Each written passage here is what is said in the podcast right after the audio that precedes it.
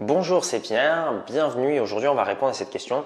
Pourquoi certaines personnes qui ont encaissé plusieurs millions dans leur vie, comme euh, des grands chanteurs ou des grands footballeurs, eh bien ces personnes finissent complètement ruinées à la fin de leur vie. Donc la plupart des personnes, lorsqu'ils lisent ce type d'histoire, bah, ils ont tendance un petit peu à se moquer de ces personnes en se disant mais comment est-ce que c'est possible Comment est-ce que des personnes qui ont brassé autant de millions se retrouvent aujourd'hui ruinées? Moi, si j'étais à leur place, j'aurais pas du tout fait ça et j'aurais été beaucoup plus intelligent. Et en même temps, c'est un petit peu normal puisque la presse, il vous raconte le début de l'histoire, il vous raconte la fin de l'histoire, mais il vous raconte un peu moins ce qui s'est passé entre les deux. Et si je vous parle de tout ça, ce n'est pas par hasard, c'est parce qu'aujourd'hui, je rencontre beaucoup d'investisseurs et d'entrepreneurs qui commencent à avoir du succès qui commencent à bien gagner leur vie. Et auparavant, bah, c'était des personnes qui avaient une vie tout à fait normale, soit qui avaient euh, un salaire ou qui venaient pas d'un milieu euh, forcément aisé.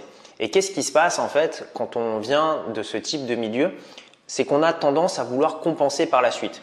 Euh, quand on a été salarié pendant longtemps ou quand on n'a pas forcément été considéré par son patron, par sa famille, par ses amis, dès qu'on commence à avoir un petit peu d'argent, qu'est-ce qui se passe? Bah, On a envie de montrer aux autres que l'on a réussi. Donc, bah, les personnes vont généralement commencer par s'acheter euh, des objets de luxe. Donc, euh, ça peut être voilà, un beau sac à main, une belle montre, une belle voiture, euh, une belle maison. Évidemment, quand ils vont sortir, bah, il va falloir qu'ils montrent qu'ils ont de l'argent. Donc, ils vont aller dans des restaurants qui coûtent un petit peu plus cher.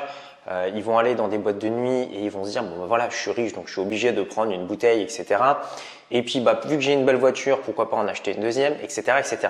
Et en fait, ces personnes vont avoir tendance à vivre au-dessus de leurs moyens. Alors ça peut paraître euh, vraiment étrange de se dire, bah voilà, quand on gagne 10 000 euros par mois ou plus, est-ce que c'est possible de vivre au-dessus de ses moyens? Bah, En face, vous avez une industrie, une industrie du luxe euh, qui vont vendre des voitures, par exemple comme BMW, euh, Mercedes, Lamborghini, Ferrari. Croyez-moi, plus vos revenus augmentent, plus en face vous avez des personnes qui peuvent justement vous proposer des produits à la hauteur de vos revenus. Et ceux qui vont vraiment gagner de l'argent dans cette histoire, bah, ce sont les vendeurs d'objets de luxe, de voitures, de montres, de sacs, etc., qui vont proposer des produits extrêmement chers qui vont correspondre à un besoin de statut. C'est-à-dire que la personne qui a envie d'être reconnue, voilà, va s'acheter euh, la dernière Mercedes, va s'acheter euh, la dernière montre, va s'acheter le dernier euh, costume à la mode. Et c'est ce qui va faire qu'au final, bah, cette personne va dépenser plus que ce qu'elle gagne réellement. Alors moi, je n'ai pas de problème avec les objets de luxe. Je pense que c'est important pour certaines personnes des fois de matérialiser par un objet physique là une réussite ou un certain accomplissement. Mais c'est un petit peu comme les éclairs au chocolat. Si on en mange un de temps en temps, ça va pas nous faire de mal. Par contre, si on en mange tous les jours ou trop souvent, ben on va avoir des problèmes. Et là, en l'occurrence, des problèmes de santé financière. Et c'est pour ça, lorsque vous êtes entrepreneur ou investisseur, que vous devez vous focaliser sur deux qualités. La première, bah, savoir générer plus de revenus.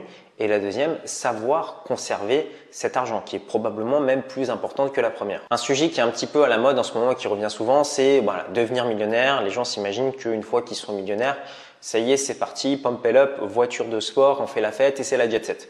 Euh, dans la réalité, euh, ce que je peux vous dire, c'est que oui, c'est possible. Si vous générez un million, de vous faire plaisir, etc. Euh, la réalité, c'est que votre million, vous n'allez pas le garder très longtemps. Moi, ce que je vous préconise, c'est si vous arrivez à générer un million d'euros, ça va probablement euh, être triste, que je vais vous dire, mais si vous avez un million d'euros, en fait, vous allez juste l'investir. Et ce million, en fait, vous n'allez pas vraiment en profiter. En tout cas, si vous avez la mentalité d'une personne qui souhaite rester indépendant financièrement. Donc pour moi, lorsqu'on a un million, en fait, un million, ça sert juste à acheter euh, ses premiers actifs. Et c'est à partir du fait du moment où vous allez dépasser euh, ce million que, entre guillemets, vous allez pouvoir euh, profiter et flamber un petit peu parce que vous avez déjà assuré vos arrières auparavant. Alors en fait, la plupart des gens dans votre entourage ne vont pas comprendre votre attitude. Si vous commencez à gagner très bien votre vie et que vous réinvestissez tout cet argent pour acheter de nouveaux actifs, mais ils vont vous dire mais pourquoi est-ce que tu ne te fais pas plus plaisir? Pourquoi est-ce que tu ne flambes pas un peu plus en t'achetant une nouvelle maison, une belle voiture, etc. Et en fait, il va falloir être fort parce que vous, mentalement, bah, si vous venez du salarié, etc., vous allez peut-être vouloir prouver aux autres que vous avez réussi. Donc vous avez cette pression sociale énorme qui veut que voilà, vous voulez montrer que vous avez réussi, que vous gagnez bien euh, votre vie.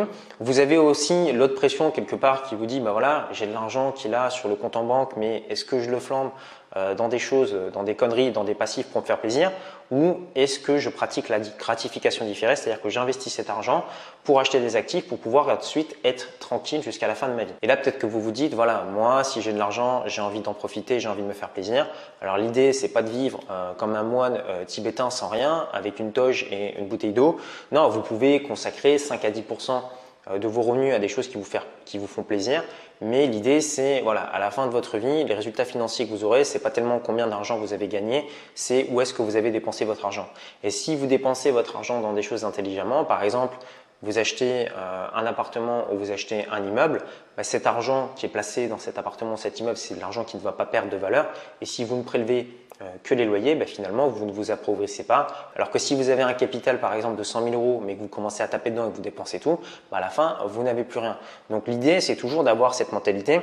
D'abord, j'achète l'actif et ensuite, avec les revenus que va générer cet actif, je vais pouvoir me faire plaisir. Ne faites pas vraiment comme ces entrepreneurs et ces investisseurs que je rencontre euh, très souvent ici et voilà, qui vont vraiment tout dépenser pour euh, s'affirmer, pour montrer qu'ils ont plus réussi que les autres et qui n'ont pas conscience d'une chose, c'est que leur business aujourd'hui fonctionne très bien, mais que leur business, en fait, souvent, il est éphémère. Peut-être qu'ils vont avoir du succès pendant 3, 4, 5 ans et qu'au bout d'un moment, ça va s'écrouler.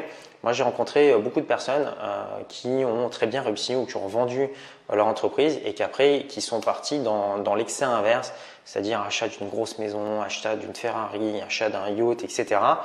Et euh, qui n'arrivaient plus en fait à faire face à, toutes ces dépenses et qui ensuite se sont habitués à un certain style de vie, ont tout perdu et sont devenus très malheureux. Et souvent, bah, j'ai posé la question à ces personnes, j'ai dit moi, mais pourquoi euh, est-ce que tu t'achètes toutes ces choses-là, etc. Et il me dit bah voilà, c'est pour faire plaisir, etc.